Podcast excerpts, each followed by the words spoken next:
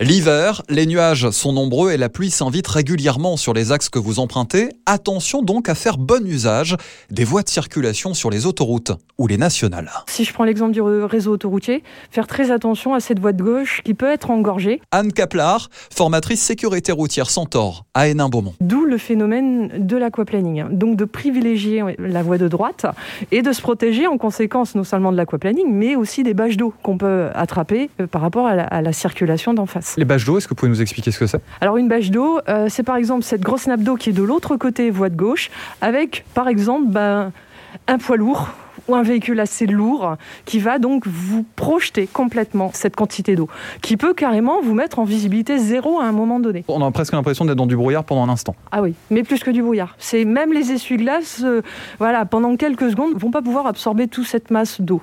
Respecter les distances de sécurité et la vitesse, ce sont des fondamentaux. Encore plus quand le vent souffle très fort, un comportement strict est alors à adopter. De bien tenir le volant, position vigilance extrême, 10h10, et d'éviter les dépassements. Parce que c'est juste là qu'on peut subir des très gros écarts par rapport à ça. Maintenir le volant, c'est maintenir le, la stabilité de la voiture. Mais évidemment, ce que l'on redoute tous le plus en hiver, c'est la neige. Et quand les flocons s'invitent, mieux vaut ne pas tarder à rentrer chez soi. Pourquoi? Parce que la neige a une meilleure adhérence quand elle est fraîche que tassée. Attention, hein, ce ne sera pas une super adhérence, mais elle sera légèrement meilleure. Ensuite, bah, il y aura moins de monde sur la route, donc on aura moins de stress. Ensuite, frein moteur, frein moteur, frein moteur. Ce qui veut dire que là, on est sur une conduite, un freinage qui va être très doux, très en longueur. Bon, ça, on le sait, mais il faut vraiment le renforcer. C'est-à-dire qu'il faut surtout éviter ben, le freinage principal, ces freinages un peu brusques, qui peuvent justement nous faire perdre l'adhérence sur une conduite hivernale. Et si le verglas invite Ah, le verglas, c'est vraiment, euh, oui, vaut mieux rester chez soi, parce que même le piéton, hein, on peut se casser une jambe. Donc le véhicule, hein, tout type d'usager, donc c'est très délicat, hein, circulation verglas.